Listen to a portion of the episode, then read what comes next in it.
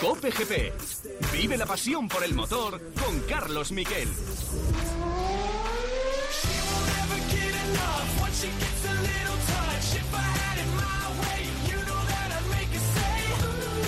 Hola, ¿qué tal? Buenas tardes, bienvenidos a un Cope GP especial eh, previa de lo que va a pasar mañana en tiempo de juego que vamos a dar íntegra la carrera del Gran Premio de Holanda en el circuito de Zandvoort.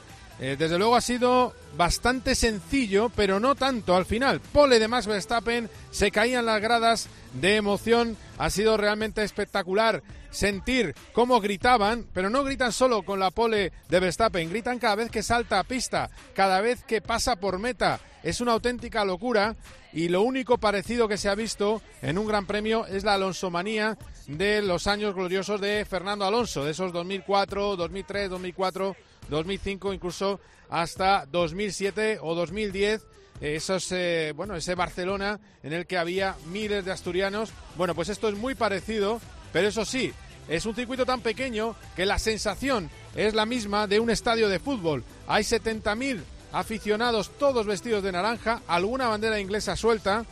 Sí que ha habido, por ejemplo, una, avioneta que ve eh, ayer fletada por un fan de Hamilton, 1.800 euros, que decía Luis Hamilton, siete veces campeón del mundo. Es un auténtico, hay que tenerle respeto. Pole de Verstappen, segundo Hamilton a solo unas milésimas y es que esas 38 milésimas se han producido porque ha habido un problema en el coche de Verstappen, no se le ha accionado el DRS, tercero Bottas, cuarto Pierre Gasly, quinto Charles Leclerc, sexto Carlos Sainz, ojo que ha logrado un sexto puesto cuando pensaba que a lo mejor ni siquiera podía hacer la calificación porque realmente tuvo un grave accidente en los libres 3 que ha hecho que le tuvieran que cambiar la suspensión delantera y la suspensión trasera de su monoplaza en apenas hora y media. No han sustituido el cambio, con lo cual no ha penalizado. Sexto Carlos Sainz a solo 10 milésimas. Séptimo Giovinacci. Octavo Esteban Ocon, que le ha ganado la partida por poco a Fernando Alonso. Pero ojo, os lo, os lo cuento ahora mismo, no lo habréis visto ni oído en ningún lado están analizando porque tiene menor potencia en las rectas, no ha tenido un buen funcionamiento el motor Renault de Fernando Alonso y ahí puede estar la clave de esas escasas milésimas, esas 30 milésimas que le han separado de su compañero de equipo. Décimo Ricciardo y vamos ya con los titulares y las voces de este Gran Premio de Holanda.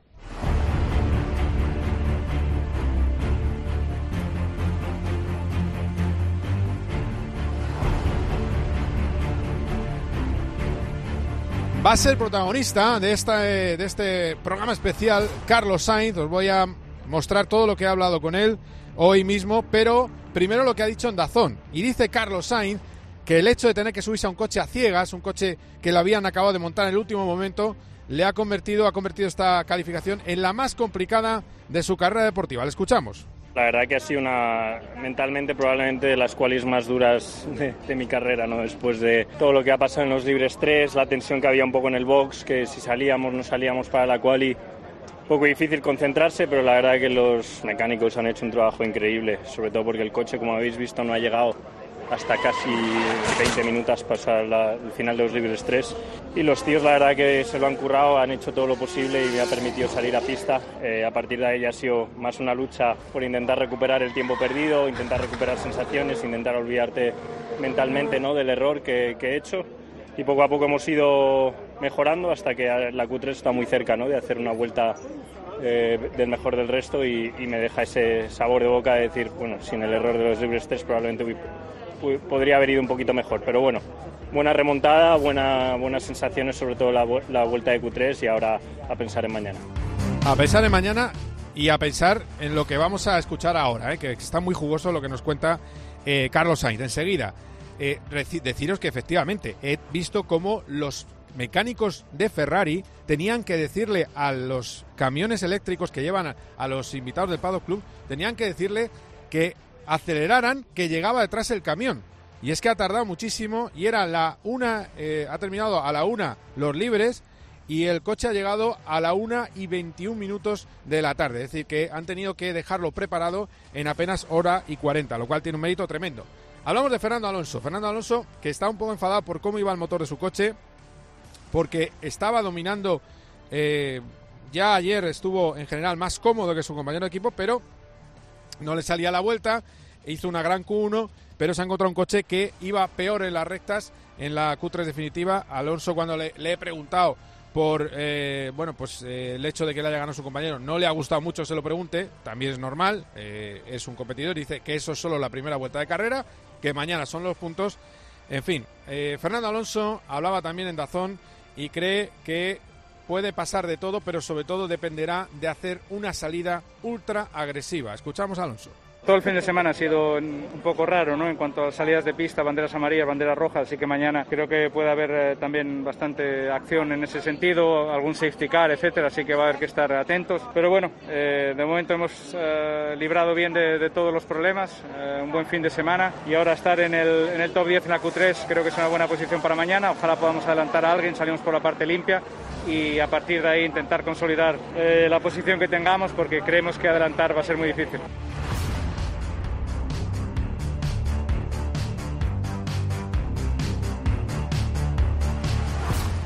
Bueno, pues ahí lo oíais. Eh, va a ser difícil adelantar, ya lo ha avisado Fernando Alonso. Sale por lo limpio, a ver si puede pasar a Ocon, es fundamental en esos eh, primeros metros. Es verdad que la cuenta de calificación ahora la acaba de superar Esteban Ocon, uno, uno con el que tenía bastante controlado, 7-6, pero los puntos se dan el domingo.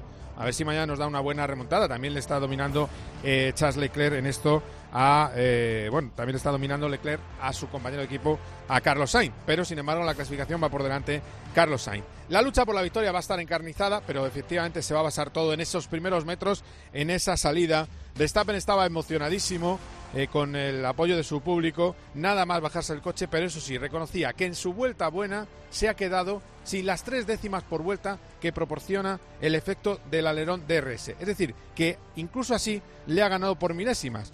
Con la ayuda que supone que Hamilton ayer no rodara prácticamente en los libres 2, que eso es una ayuda, evidentemente, bueno, pues eh, ha sido un espejismo y tiene un punto más que eh, su gran rival. No hay largas rectas que eh, aproveche el motor Mercedes como va a pasar en Monza o como puede pasar en Sochi y desde luego, bueno, pues ha aprovechado la oportunidad, pero tiene que rematarlo mañana y no meterse en lío y sobre todo salir bien Max Verstappen. Voy a intentar traducirlo por encima.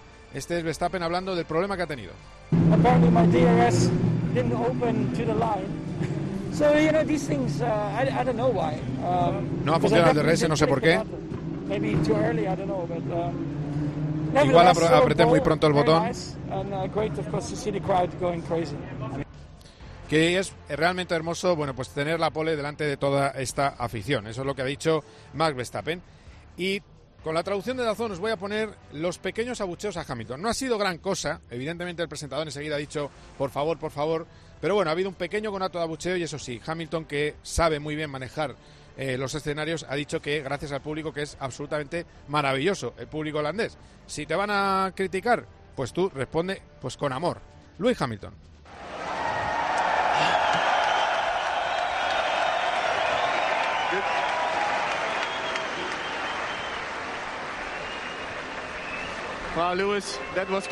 Lewis, ha estado cerca al final.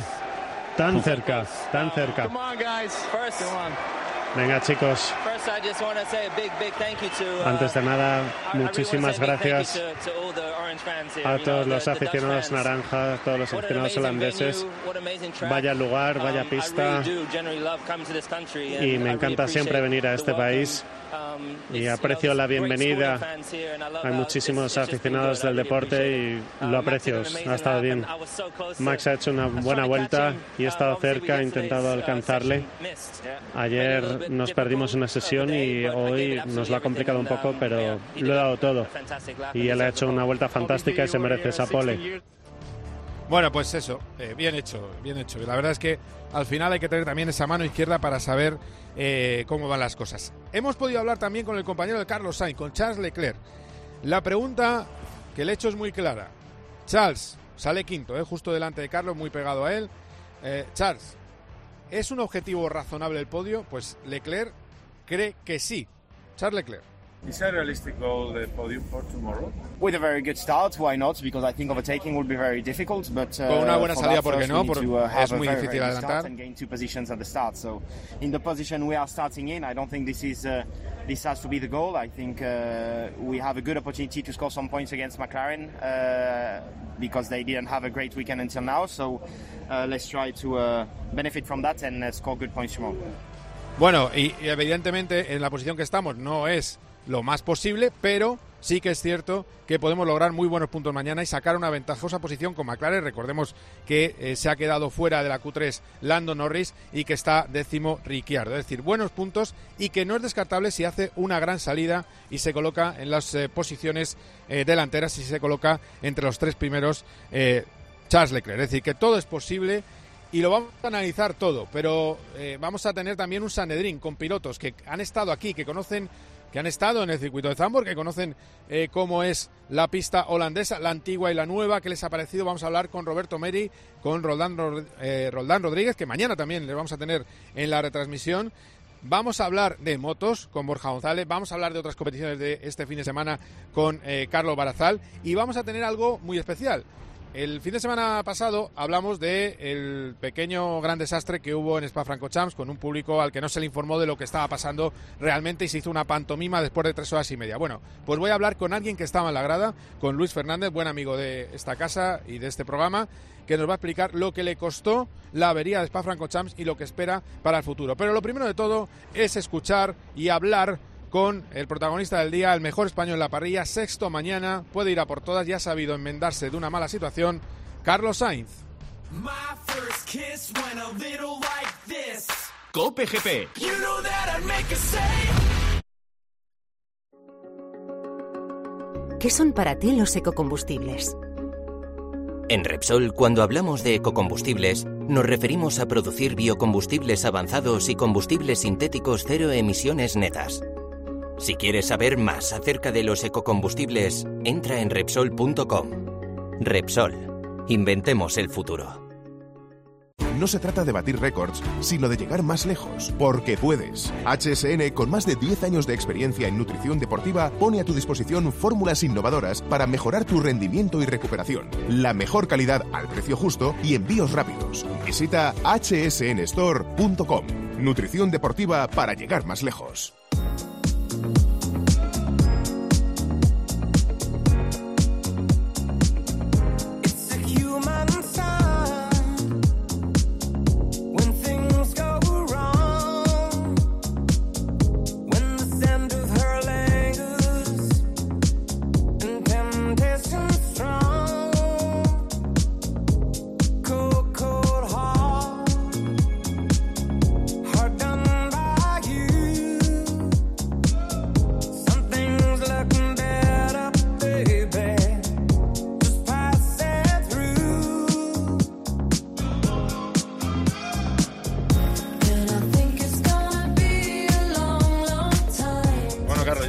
Sobre todo el mérito es haber salido mm, al coche, tener confianza para ir pasando todas las Qs y llegar a 10 milésimas con lo que te ha pasado en los libres 3. Sí, bueno, primero de todo el mérito es de los mecánicos, porque sin los mecánicos no podría haber hecho la quali y hoy la verdad que ha sido impresionante verles trabajar, verles eh, recuperar un coche que estaba hecho pedazos ¿no? después del accidente que he tenido en los libres 3. Han tenido una hora y media para repararlo y lo han reparado no sé cómo, así que primero de todo la- dar las gracias y la enhorabuena, ¿no? porque esta quali yo creo que se la merecen. Y luego por mi parte mucha presión, mucha tensión antes de la Q1, que obviamente ha sido difícil de manejar, pero eh, luego a partir de la Q1 he podido ir retomando confianza y en la Q3 me he podido tirar un poco más a saco y e intentar hacer una buena vuelta. ¿no? Quizás ha ido toda la quali uno o dos sets de ruedas por detrás en cuanto a confianza para, para ir mejorando y lo he ido notando, pero he podido minimizar el, el daño hecho en los libres 3 con, con unas buenas vueltas. Sí, dime, Carlos, ¿y cómo ha sido el accidente? Al principio no lo entendía, ¿no? Y estaba cabreado porque no, no he entendido nada. Luego ya con un poco más de calma se ve claramente que, que en este circuito te sales 20 centímetros de la trazada y hay un poquito de arena.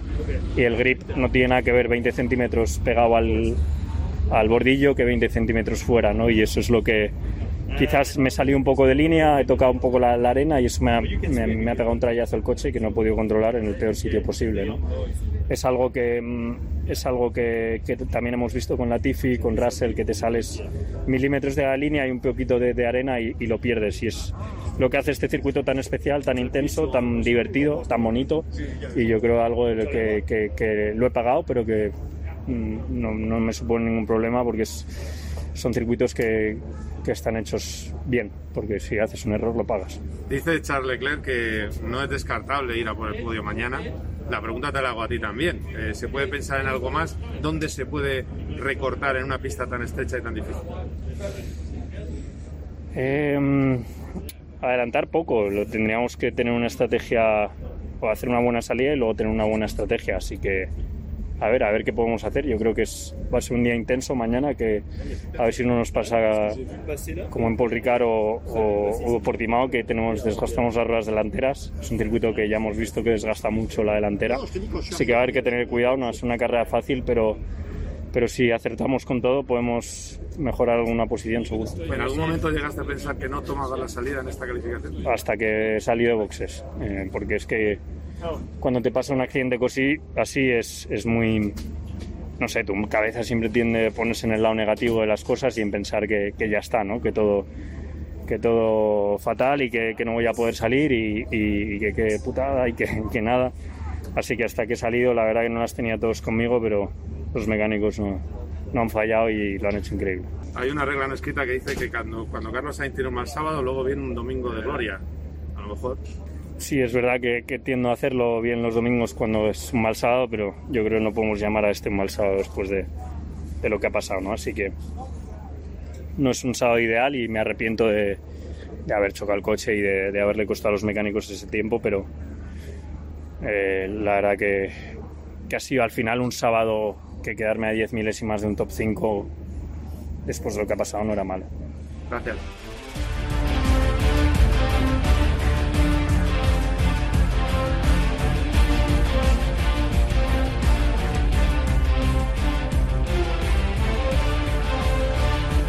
Bueno, ahí lo teníamos. ¿eh? Esta sintonía, por cierto, enseguida llega Roberto Meri. Está la sintonía de sus notas, pero no hoy no va a haber notas de Roberto Meri.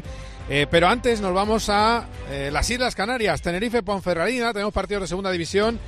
El Tenerife, Ponferradina. Está allí Juanjo Ramos. Hola, Juanjo, ¿qué tal? Que se ha ido la luz. Hola, buenas tardes. Efectivamente, se ha ido la luz, pero ya está recuperado, funcionando con los grupos electrógenos del Heliodoro. Tres minutos de la segunda mitad aquí en Tenerife. De momento empatan a cero Tenerife y Ponferradina. Gracias, Juanjo. Y nos vamos también a Cartagena, Cartagena Real Sociedad B. Hola, Maite. Maite Fernández, ¿qué tal? ¿Cómo estás? Muy buenas, Carlos. Eh, pues en el minuto 3 casi de la segunda mitad en el Cartagonova hubo en el tiempo añadido del primer, eh, de la primera parte un gol anulado al Fútbol Club Cartagena, pero por lo demás, además eh, de un partido entretenido, cero goles de momento, Cartagena cero, Sanse cero. Muy bien, gracias, Maite. Bueno, pues enseguida, si hay alguna novedad, nos decís, ¿eh? porque esto es Cope GP, pero también, como todo el deporte en Cope, es tiempo de juego. Y creo que debo tener ya a los, eh, a los analistas, a los pilotazos. Eh, debe estar por ahí Roberto Meris. Si no, voy a saludar primero a Roldán Rodríguez. Hola, Roldán, ¿qué tal? ¿Cómo estás? Hola Carlos, buenas tardes. ¿Cómo andamos? Muy ¿Bien? Todo Bueno, bueno. Vale, vale, vale. Bueno, pues, eh, pues a ver, a ver, ahora me dices qué, qué nota le pones al circuito. Eh, pero claro, tenía la música. Sube un poco la música, que me gusta mucho las. ahí.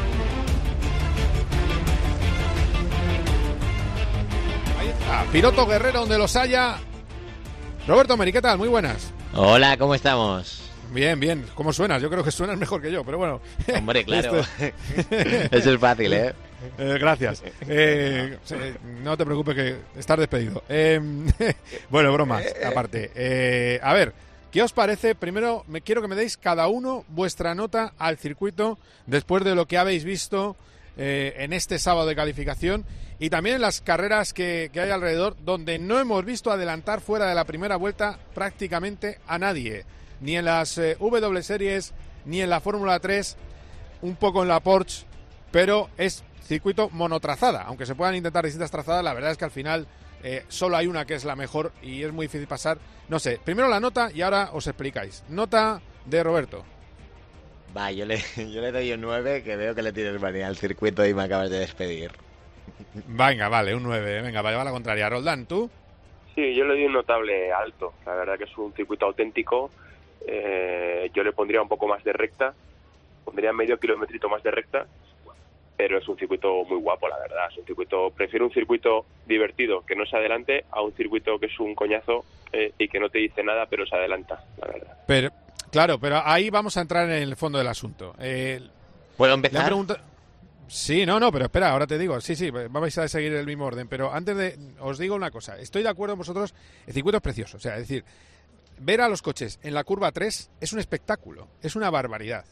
La cuestión es si es un circuito con instalaciones y con capacidad para dar carreras con adelantamientos. Porque mañana, si no hay adelantamientos, yo soy el que tengo que aguantar en las redes, es que la Fórmula 1 no se adelanta, es que vaya, vaya churro, es que vaya aburrimiento, bostezos, no sé qué. Eso es lo que vamos a ver mañana. Por eso os lo digo. eh, las instalaciones, más o menos el Jarama, lo cual nos da esperanzas para el futuro, para tener una carrera en Madrid, porque el Jarama perfectamente podría organizar una carrera y me parece un circuito más bonito todavía que este. Pero bueno, en fin, Roberto, dame tu argumento, ¿cómo lo ves? Va, te voy a dar mi, mi argumento principal, ¿vale? ¿Hace cuánto Venga. que no ves tú unos libres y clasificación con banderas rojas por accidentes y fallos de pilotos?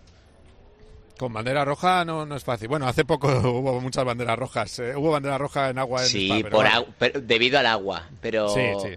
o sea, esto te quiere decir que es un circuito de piloto de verdad, o sea, aquí eh, no puedes hacer fallos, no es un Abu Dhabi que te vas recto y no pasa nada, es un circuito que a la mínima acabas contra contra las protecciones. Hemos visto que han acabado varios, pero que es seguro el circuito, ¿no? Entonces, esto hace que sea un circuito de verdad, como los de antaño, como los que nos gusta. Acabo de ver la carrera de Fórmula 3 y me ha Sí. sorprendido la cantidad de adelantamientos que he visto. Antiguamente Bueno, es que esa no la he visto. Esa no la he visto. pues la que acabo de ver por la tarde, eh, han habido muchísimos adelantamientos.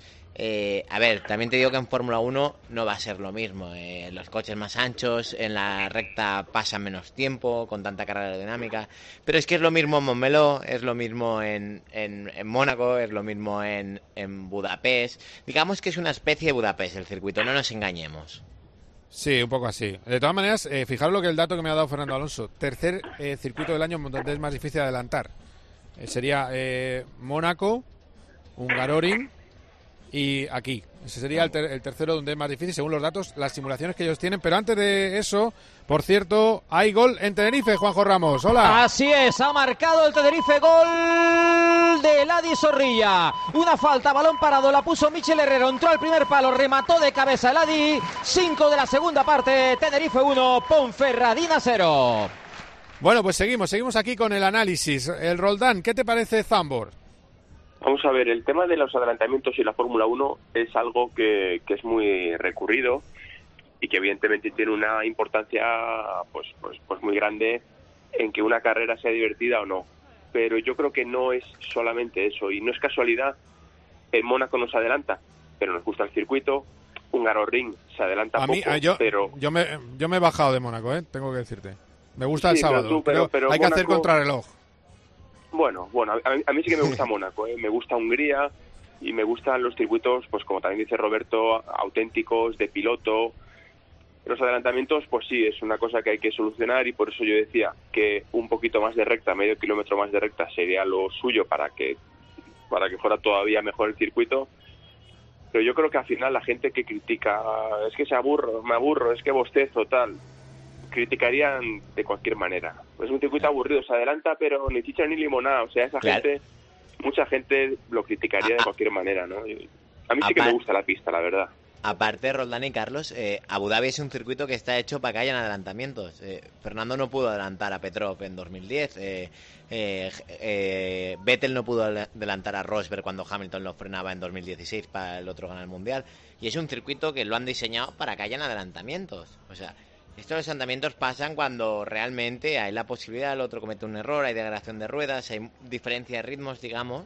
Así que, que por, e- por ese aspecto tampoco tampoco yo lo veo tan mal, ¿no? A ver, yo creo que. Bueno, mira, si os parece, voy a sumar a la tertulia a Fernando Alonso. Eh, por favor, pasa, Fernando.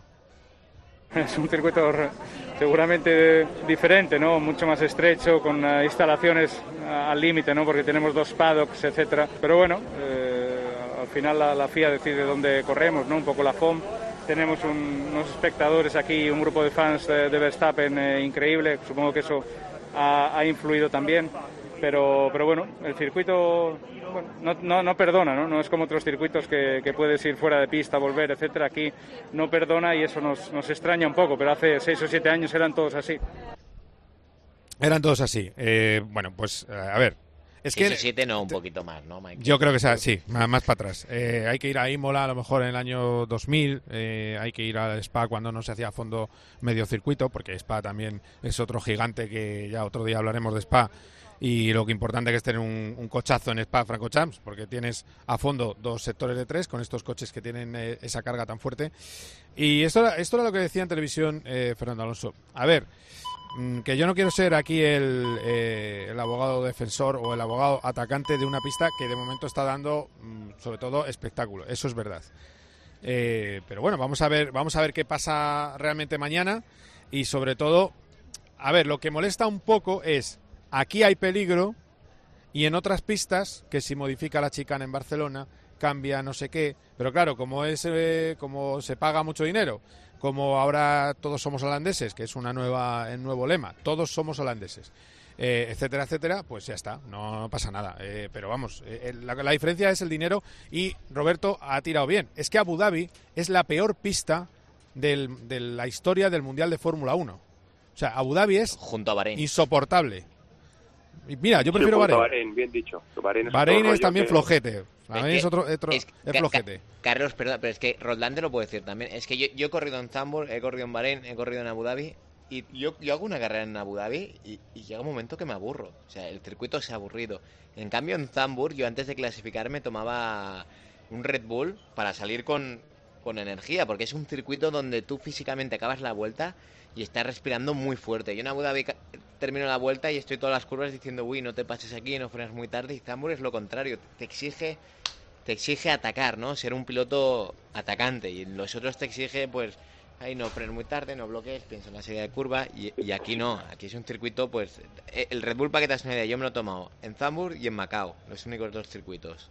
Fíjate. Y, y- y pues con Interlagos pasa tres cuartos de lo mismo. Al final, si fuera si fuera Zambor con una recta un poquito más larga y tal, pues nos, nos encontraríamos casi con un Interlagos. Es un circuito auténtico, difícil, bonito, donde si no es por la recta se adelantaría muy poquito. Pero yo creo que hay que un poco formar, eh, o, o directamente que cada uno haga lo que quiera, pero yo creo que hay que poner un poquito en valor eso, que son circuitos en los que ha habido mucha bandera roja, los dos Williams eh, han tenido problemas eh, con salidas de pista, en cuanto aprietas, el coche no está bien, te sales. Los dos La única- Ferraris. Sí, los dos Ferraris. La única, y esto ya es un tema que yo creo que es de fondo, que a mí no me... eh, estoy un poco, tengo una pequeña contradicción, y es que la grava mola, estoy a favor de ella, estoy a favor del circuito, evidentemente, como este, ¿no? De piloto, complejo de conducir y de mantenerse en pista cuando uno va tirando. Pero en esta actual Fórmula 1, con solamente 20 coches, tenemos que tener cuidado con lo que deseamos, igual que con la lluvia, que llueva, que llueva hasta que llega a Spa, ¿no? Eh, aquí el tema es, como veamos cuatro coches clavados en la grava, vamos a tener mañana una carrera de 16 coches. Y eso, eh, eso sí que para mí es un problema de fondo que, que hay que con lo que hay que contar, eh, que, que podría pasar mañana. Bueno, yo creo que hay dos cosas distintas. Circuito muy bonito en el trazado, pero quizás con los estándares de... Aunque ahora es más seguro. Obviamente malas. las instalaciones no son la- las instalaciones que tiene un circuito de Fórmula 1. En eso estoy contigo. Yo estaba en el paddock de, de, de Zandvoort y es enano. eh, y Claro, eso que lo han claro. empleado ahora. He visto Pero que Interlagos, ¿cómo es? Bueno, Interlagos es otra, otra, otra chapucilla, sí. También es muy Interla- en Interlagos al final llevan la suerte de no tener los motorhomes. Al ser una carrera que Sí. está fuera de Europa, eh, te- tienes ahí como las oficinas estas y están ahí están Sí. los, los equipos y para todos lo mismo. Aquí con motorhomes pues es como se les complica un poco, ¿no?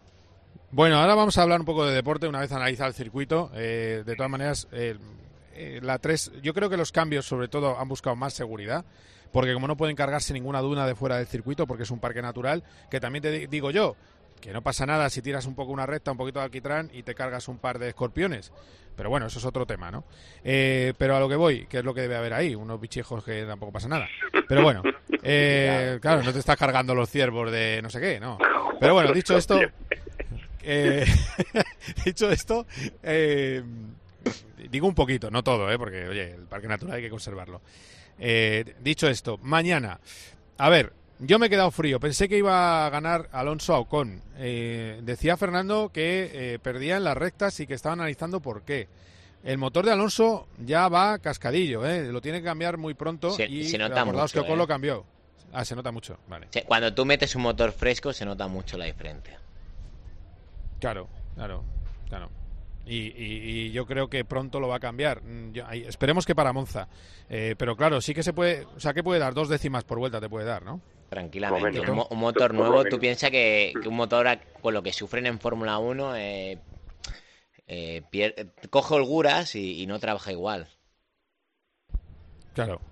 Eh, Roldán, ¿tú crees que dónde ves a, a Fernando acabando mañana? Porque él, él ha puesto mucho hincapié en la salida, en ir a tope en la salida, y que luego hay que conservar la posición. Es un poco una carrera eh, defensiva. Eh, Que ya, como mañana vais a estar en la retransmisión, si la carrera sale aburrida, ya os quiero ver dinámicos, no callaos. ¿eh? Ca- No eh, problema, en fin, no problema. Activos, vamos a hacer show, vamos a hacer radio. Sí, yo- eh, ¿Quieres que te pongo? Yo, yo tengo una salida que salía noveno y me puse tercero en la primera curva en Zandvoort, ¿eh? Ah, bueno, mira. Esa es la Mira, buena. Mira, mira, mira qué buena, mira qué buena. Que por cierto, eh, presume de que Botas han ganado dos veces en Zambor y una eh, ganó porque tuvo un problema en boxe Roberto, o sea que tampoco en el Master Series. Y, O sea, y Dani tampoco- también, Dani Junca de lleva segundo esa carrera. Ah, o sea que le tocó de chamba la victoria, bien, bien. pues Sí, nada. sí. Eh, fijaros lo que es la cosa, es que pasarán los años y George Russell será podio en Spa con el Williams. Es así Eh, de triste la vida. Pero bueno, Ro- Roldán te puedo decir, porque, porque Roldán ha vivido esta época mejor que yo. Es que, bueno, yo también la viví muy bien, pero es que Hulkenberg llegó con el, con el Williams aquel, hizo la pole en Sao Paulo y no sé si le metu- metió un segundo a, a Vettel, ¿no? Sí, sí, la Sí, hizo, pues, no sé estaba estaba allí pero- Roldán en, ese, en esa carrera, yo creo, ¿no? Bueno, era- ¿O no corrían en Fórmula 2 contra, en GP2 contra él 100%. Sí, no, corrí con él varios, un par de años sí, en, en GP2. ¿Algún podio me Sí. habrán compartido? Sí, sí, yo de todas maneras sí hemos compartido justamente podio eh, en Nürburgring, como mínimo en Nürburgring, que me acuerde ahora que él hizo primero y yo segundo. Eh, sí, a ver, lo de efectivamente hay hay hay cosas que no se entienden muy bien. Y lo del caso de Russell mm, para mí no es una de ellas. O sea, yo, yo sí que creo desde que le vi a Russell en la F3 rompiendo los récords de, de F2. Leclerc, F- perdona, F2, ¿eh? F3 corría con un coche decente y no hizo nada. GP3. Ah, arrasó GP3, sí, Perdón, vale, sí, GP3, GP3, sí, perdona, perdona, sí, sí, GP3, GP3 eh, rompió récords de Leclerc, luego F2 rompió récords de Leclerc y yo creo que es un tío, bueno, ya lo vimos en Shakir, ¿no? También es uno de los que se sienta ahí y dice, no me importa cómo te llamas, cómo te pidas, ni cuántas carreras has ganado en Fórmula 1, que aquí estoy yo. Y esos son un poco, por lo menos con el casco puesto. Luego fuera, como tiene cara de buen chico y tal, parece que no ha roto un plato en su vida, pero con el casco puesto, a mí es un piloto que me, que me gusta mucho. Eh, bueno, entonces, eh, ¿veis a Alonso eh, superando a Leclerc en carrera? Digo a Leclerc a Ocon, perdona. Yo, yo creo que, que mañana la primera vuelta va a ser monstruosa. O sea, es que la primera vuelta o las dos primeras vueltas van a ser el 80% probablemente de la carrera y el otro 20% van a ser eh, la estrategia en boxes. Eh, y, y yo preveo una primera vuelta a estilo indicar de esas que, se- que, que parece que se cae el mundo y todo el mundo se tira en todas las curvas y mucho cuidadito porque sale un pelín en el mogollón, eh, al salir por detrás sale un pelín en- en zona un poco más caliente, no así Carlos, que ahora hablaremos de él supongo, sale un poco más adelante y por detrás, eh, bueno, si alguien puede hacerlo bien, con un poquito de suerte, es Fernando, eh, si, si la suerte la, la acompaña, por lo menos la no mala suerte está lejos, pero yo creo que una primera vuelta bastante divertida y, y- y posiblemente caótica. Bueno, Yo creo bueno, que sí que le va a adelantar. Yo estoy convencido que le va a adelantar. Va a hacer una buena primera vuelta a Fernando. Es un circuito que puedes ir por fuera como le gusta a él, en la curva 1 y en la curva 3. Y estoy seguro que va a ser el más listo de la clase y hará una gran primera vuelta. La curva Venga, 3 venga, es, maravillosa. ¿eh? es la curva 3 tremenda. por fuera es... No, sí, sí, Uf. he visto la carrera de Fórmula... Mira que entrenamientos y tal no me termina de convencer la, la nueva modificación, pero en carrera me parece espectacular. Tiene cuatro o cinco trazados diferentes. Es una maravilla, ¿eh? Y, y hay, eh, es muy divertido ver los que van a la letra, arriba del todo, y los que van más por dentro. Eh, vuestro amigo Botas eh, nunca va a la letra, no sé por qué, siempre tira muy por dentro. También es verdad que hay coches que tienen más subviraje, el Alpine te- eh, con Fernando sobre todo tenía una tendencia al- a ir al, al- a la letra tremenda, ahí arriba. Bueno, de hecho casi se sale en la Q1, yendo, que ha buscado casi el, el este. Sí, yo creo que lo mejor es la 3, es un eh, auténtico espectáculo, pero tampoco Y está el mal. motocross, la 3, ¿eh? O sea, a mí me Sí, recuerda sí, sí, sí. en los motocross que hay gente que va por dentro y gente que va por Sí. fuera como si fueran, que salen del, del, del peralte como si tuvieran un tirachinas, o sea, salen despedidos. Yo, Y yo estoy convencido. En la primera Bueno, vuelta pero- ya verás que habrá algún toque en la 3, ¿eh? Estoy con- Sí, He visto la- todas sí. las carreras y venga a las contrarruedas traseras, eh, se van- va a, a ver toque o a pinchar a alguien seguro y perder el alerón. A ver, compañeros, vais a perdonar que tenemos eh, gol en Tenerife, Juanjo Ramos. Golazo, gol de Alex Muñoz, jugada personal del lateral izquierdo del Tenerife, que llegó hasta la frontal del área, soltó un zurdazo que se coló en el primer palo, 19 de la segunda parte, Tenerife 2, Ponferradina 0. Muy bien, gracias Juanjo. Seguimos hablando. Eh, por cierto, eh, compañeros, de acuerdo, apostáis por eso. Luego está lo de Sainz. ¿Cómo es esto? Vosotros alguna vez os habrá pasado. ¿Cómo es esto de subirse a un coche recién arreglado? Que sé, ya habéis visto que él decía que ha sido, bueno, que, que hasta que no se ha visto en el coche arrancando, no se creía que hacía la calificación. Pues, pues lo que es subirte al coche te, da igual. O sea, tú te subes al coche como te estabas subiendo al que tenías antes de, de tener impacto. Lo que, lo que impresiona es volver a pasar por la curva y decir, ahora es calificación y la tengo que pasar igual o más rápido que la pasaba antes, en una curva que acabas de tener un accidente por intentar ir muy rápido, ¿no? Y esto es lo más difícil. O sea, normalmente, siempre que te pasa eso, en esa curva tú ya pierdes automáticamente una décima, dos décimas. Y claro, eso es lo complicado. Claro. ¿Tú cómo lo ves, Roldán? Sí, que es, fíjate, es que el trabajo de, de- de- de piloto y más de Fórmula 1, donde te está viendo millones de personas y tienes a tu lado a Charles Leclerc, eh, no, mm, yo creo que te tienes que reprogramar la cabeza muy rápido, asumir muchos riesgos y, y- y darlo todo, ¿no? Y ha sido un ejemplo más pues, de profesionalidad y efectivamente no es nada fácil, porque has tenido un accidente y, y por mucho que tal, pues son personas y tienen también sus cosas como todo el mundo y, y me parece brillante. Quedarse a cinco centésimas o se, se ha quedado muy poco. Sí, no, 10 milésimas, 10 milésimas. Diez Sí, sí. milésimas, se ha quedado, sí. me parece brutal, o sea, brutal. Y lo que tú decías, ¿no? De, oye, un sábado tal es un domingo maravilloso, pues pues yo creo que en este caso eh, ha sido un- más que un sábado, ha sido un, un inicio turbulento que espero que sea un final fantástico. Y ojo también con Carlos porque sale muy bien, es también muy agresivo y ojo con esa pelea con Leclerc a primera vuelta. Bueno, pues compañeros, simplemente para terminar, sintéticamente, ¿quién gana, Verstappen o Hamilton la carrera? Verstappen. Sí, yo creo que. Verstappen, sí. Sí, sí, sí. Bueno, bueno, pues vamos a ver qué Cu- pasa. cuidado el vueltón de Hamilton, ¿eh? Que se ha sacado al final. Cuidado. el- Sí, el- aunque el- tuviera, sector, a- eh, ha aunque sido- tuviera ha sido problemas. Sí, loquísimo. El Eh, último. Escúchame, eh, es buenísimo. O sea, eh, Hamilton es buenísimo. Ya está. o sea, sí. es, Sí, es sí. un es un máster. Eh, El máster Zambor, pues máster Hamilton. Es así porque parecía que no estaba, estoy despistado, la rasta, no sé qué, pum, aparece ahí. Eh, y sin libres dos. Con la rasta y verdad- todo, ¿eh? Con la rasta y todo. ah, es alucinante. flipar, vamos, pues. Eh, bueno, Si escucha, se no la voy a quita meter- ya flipas, ¿eh? bueno, compañeros, mañana nos escuchamos, que lo vamos a pasar en grande en la retransmisión del Gran Premio de Holanda de Fórmula 1. Así que, en fin, que muchísimas gracias, Roberto. Roldán, un abrazo. A Un abrazo, amigos. un placer.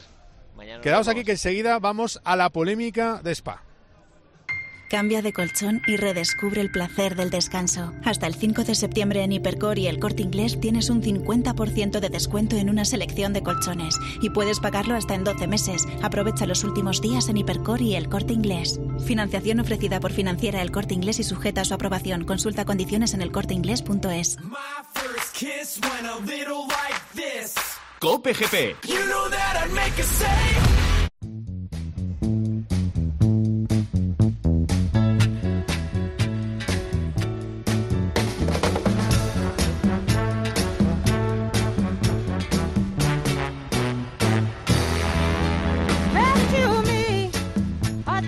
Se ha hablado, se ha hablado mucho de lo que pasó en el Gran Premio de Bélgica en Spa Francorchamps, el no Gran Premio de Bélgica, aunque se dieran esas dos vueltas.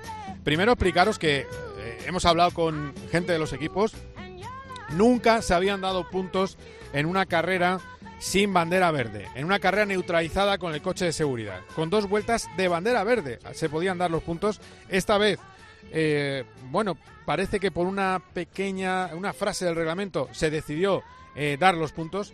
En realidad yo creo que se intentó contentar a todos y de esa manera también contentar a los eh, fans de Verstappen que estaban en las gradas para que no hubiera eh, auténtica bronca por, eh, por no haber visto una carrera de verdad. Pero sobre todo eh, yo me quedo con el sufrimiento a pie de pista de los que se quedaron allí. Y allí estuvo un buen amigo mío que es Luis Fernández con su hijo Guillermo. Hola Luis, ¿qué tal? ¿Cómo estás? Hola, ¿qué tal, Carlos? Buenas tardes. Mira, vamos a. Ya sabes que este programa es eh, express, entonces vamos a, a ir con preguntas concretas. Eh, Luis, ¿cuántas horas estuviste el domingo en la pista? Pues mira, el domingo estuvimos eh, para, para evitar las colas por el tráfico, llegué al circuito sobre las 8 de la, de la mañana y salimos del circuito a las siete y media de la tarde, pero había un atasco por las por, mm, por las lluvias y por el barro en los aparcamientos, llegué al hotel a las nueve, nueve y cuarto. Estuvimos unas 13 horas. A la intemperie. 13 horas, 13 horas. Y os quedasteis sin Fórmula 1. Eh, en, ¿En algún momento os dijeron algo o cuándo empezó la primera información? Porque realmente eh, lo que tenían es que no, eh, bueno, que, que había... eh, eh, no os decían nada, yo creo hasta las 5 de la tarde, ¿no? Es, que realmente no, no dijeron nada nunca de que se iba a aplazar, porque, bueno, como sabes, no nos cogía de improviso, de, de- porque la- las previsiones meteorológicas del domingo pues daban, daban lluvia para todo el día. Lo que pasa es que la carrera de la, de la Porsche y la carrera de la F3 pues se, se realizaron con unas vueltas del safety car.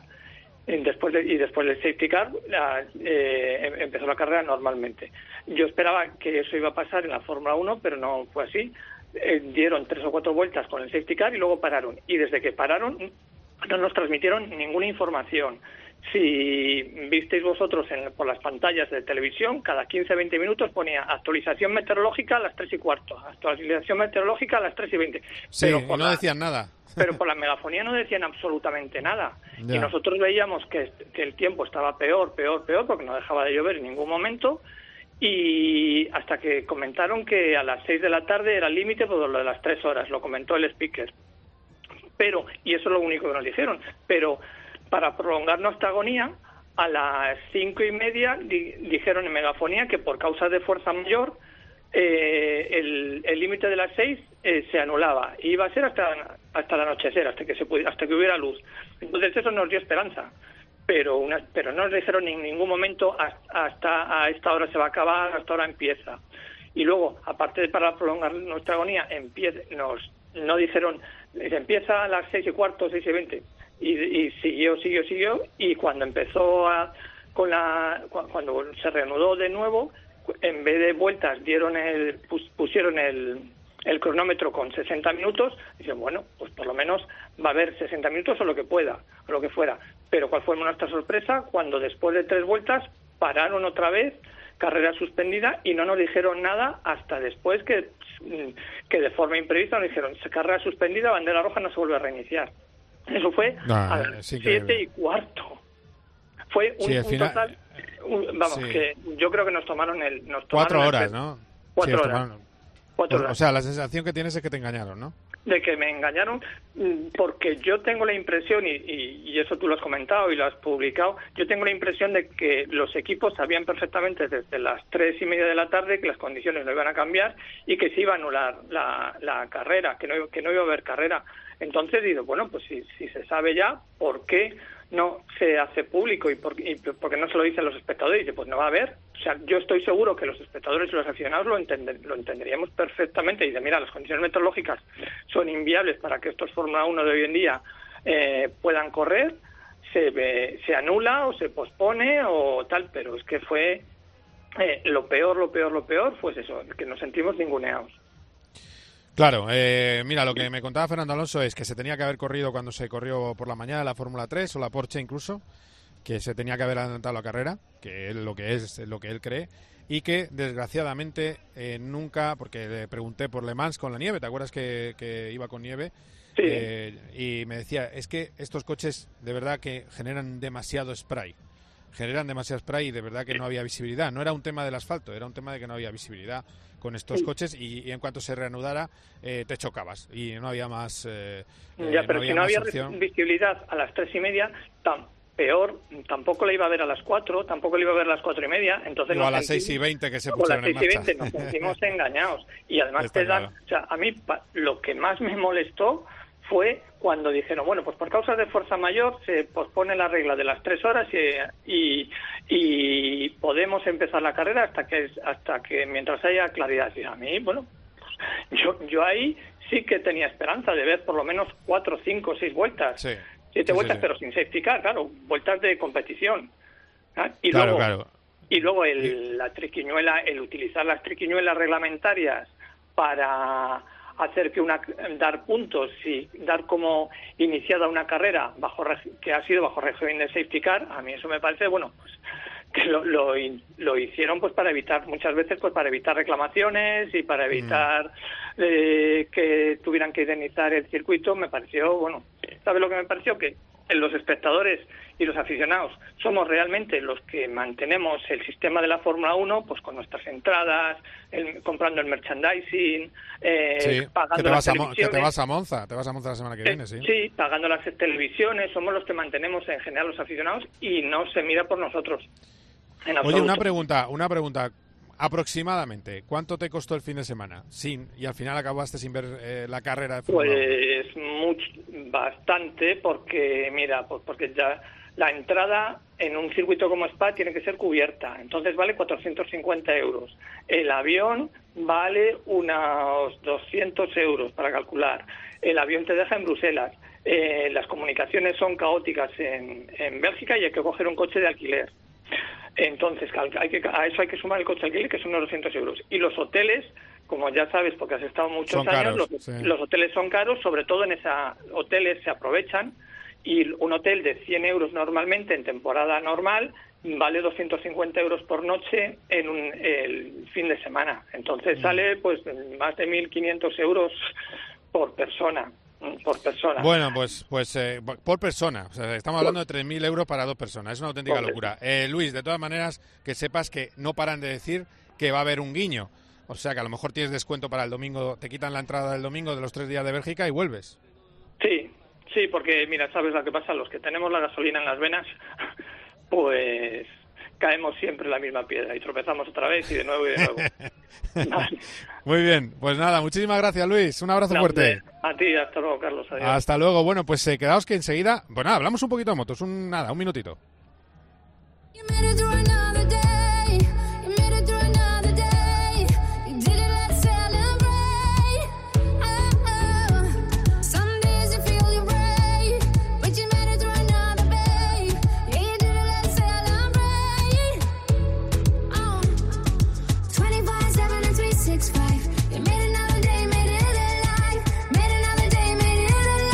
Borja González, muy buenas. ¿Qué tal? ¿Cómo estás? Me ibas a decir el apellido, ¿eh? Borja González, he dicho. Sí. Sí, sí, ha dicho Borja y luego González. no partes, ¿no? Holandés errante, de hecho. bueno, eh, a ver. Vuelve Maverick con Aprilia para lo que queda de año. Esa es la noticia de la semana. Tenemos poco tiempo, así que simplemente resúmeme eh, que al final han hecho lo que tú decías que a lo mejor no hacían, que ha sido pues un poco a Salvador y mandarle un poco a Esparragar, dejarle en un eh, car y que coja su moto eh, en lo que queda de año Viñales. Sí, o sea, yo tenía esa duda porque pensaba que estéticamente a lo mejor les podía, bueno, echar un poco para atrás y a lo mejor hacer un plan de, de carreras como piloto invitado de Maverick, pero lo cierto es que incluso en el test de, dos días en Misano que, ha tenido Maverick esta semana, el martes y el miércoles, estuvo Salvadori, o sea que ha estado completamente al tanto del plan, eh, le, van a convertir en el piloto de pruebas de la marca para la temporada que viene y para lo que de año, e incluso va a correr alguna carrera en lo que queda de temporada. Y April ha hecho, la verdad, un movimiento lógico. Han subido a un piloto muy bueno en una moto que acaba de hacer un podio y el entrenamiento les ha salido de maravilla. Maverick eh, se ha mostrado muy contento con la moto, sorprendido por cómo va, ha rodado muy rápido porque la pista no estaba muy muy limpia, pero es una es una referencia buena porque había pilotos de pruebas ya rodando allí, estaba Pirro, el piloto probador de Ducati, estaba Bradel, el de Honda, estaba Pedrosa y la referencia de Viñales ha sido buena, así que se han liado la manta a la cabeza y la semana que viene pues tendremos a, Maverick ya subido a la Aprilia como compañera de Alex Espargaró, va a hacer todo lo que queda de temporada. Y para él es una mini pretemporada pensando en 2022, que era el objetivo inicial, aunque ya te digo yo que si el, ritmo que, ha tenido Viñales y los tiempos de los rodado son los que los que se han hecho públicos, eh, yo creo que va a dar guerra y en algún momento vamos a ver a Viñales delante. No digo que no pueda ser incluso en Aragón, que es un circuito que le suele ir bastante bien a la Aprilia, y luego además tenemos dos carreras en Visano, que es un circuito que ya ha probado, o sea que va a ser un, un aliciente interesante para este tramo final de la temporada. Bueno, bueno, a ver qué pasa con eso. Por cierto, eh, bueno, ha pedido disculpas eh, Mar Márquez. A ver, Mar Márquez es la bomba. O sea, yo no voy a discutir a Mar Márquez, pero lleva tres carreras lamentables de errores. Es decir, no puede estar cayéndose todo el día. A ver, Mar Márquez Marque, y muchas veces, pues, eh, claro, evidentemente alabamos por todo lo que ha conseguido, todo lo que ha hecho y todo lo que es capaz de hacer, pero también hemos dicho muchas veces que tampoco puede, digamos, el, el árbol tapar el bosque. Muchas veces ocurre que, se le va un poco la, se le va un poco, ya tiene momentos en su carrera, eh, pero es cierto que, durante carrera no ha pasado tantas veces y un error de ese tipo no lo había cometido y, y yo creo que le, le honra el haber pedido disculpas. Lo que sí que hay que quedarse de, de Marc es que yo creo que está en una mejor situación, sí que sí que lo está, no lo, no lo demostró, digamos, por el resultado en, en Inglaterra, pero sí que hizo un buen entrenamiento oficial y unos buenos entrenamientos y yo creo que va a ser otro de los que va a dar mucho que hablar el fin de semana que viene en Aragón. Es un circuito que a él le encanta, hay dos en el calendario que se le adaptan a, la a las mil maravillas. Eh, este Aragón, que yo creo que es el que más le gusta al calendario, y luego el de Austin, en el que suele ganar siempre, solo no ganó un año por un error propio. Así que yo creo que, que va a tapar el error del, del último día en Silverstone con un fin de semana en el que va a ser seguro protagonista la semana que viene en el Motorland de Aragón. Y ya te digo, dos alicientes muy interesantes, lo de ver qué hace Mark y lo de ver qué hace Maverick Viñales con la Aprilia. Muy bien, eh, pues muchas gracias. Impecable como siempre. Borja, un abrazo. Hasta luego. Un abrazo, hasta luego, Carlos. Va a pasar ahora por aquí Carlos Barazal, en el momento final del programa, que mañana va a estar en la retransmisión eh, de la carrera del Gran Premio de Holanda. Hola Charlie, ¿qué tal? Muy buenas, Carlos. Bueno, las W Series. Cuarto puesto de Nerea Martí. Sí, muy bien. Además, que a principio de temporada, pues podías pensar que era la, la menos buena de las cuatro. Entre Belén, eh, Marta y. Y. Joder, lo diré. Bueno, da igual. Y Be- Ha sí, hecho cuarto Ma- puesto. Belén Marta, ha- Belén Marta y era, y ella, Y Nerea, ella, sí, sí, tres, no, es, que me empeña, es que ha hecho un cuarto puesto y me empeñado con que eran cuatro, y no, son tres, No, efectivamente. Nerea está haciendo una grandísima temporada, ha hecho cuarta hoy, pero ojo, victoria de Alice Powell, segunda Chadwick, que se ha tomado una cumplida revancha sobre Kimi Lainen, que la ganó claramente en Spa, y están Sí. empatadas en lo alto de la clasificación, y Nerea es cuarta en esa general, así que buenísimo. Mm, Parece difícil que pueda llegar a la tercera posición, y Sí, pero lo en principio quedaría una carrera bien. nada más. ¿Perdona? No, que lo está haciendo francamente bien. Pues eh, nada, Sí, sí. Charlie, que muchísimas gracias. Y mañana Nada. estaremos atentos. Meteorología no habrá problema, así que estaremos atentos con todas las Eso comunicaciones eh, con eh, Charlie Barazal. Muchísimas gracias. Un abrazo. Hasta mañana. Hasta luego, saludos oyentes.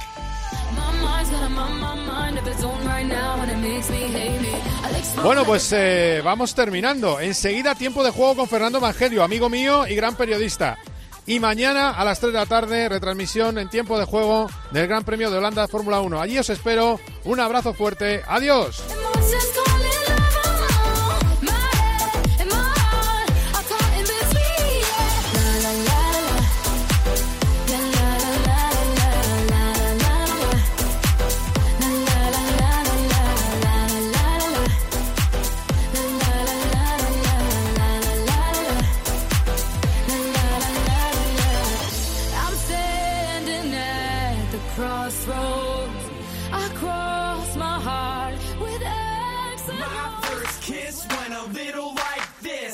Cope GP. Vive la pasión por el motor con Carlos Miquel.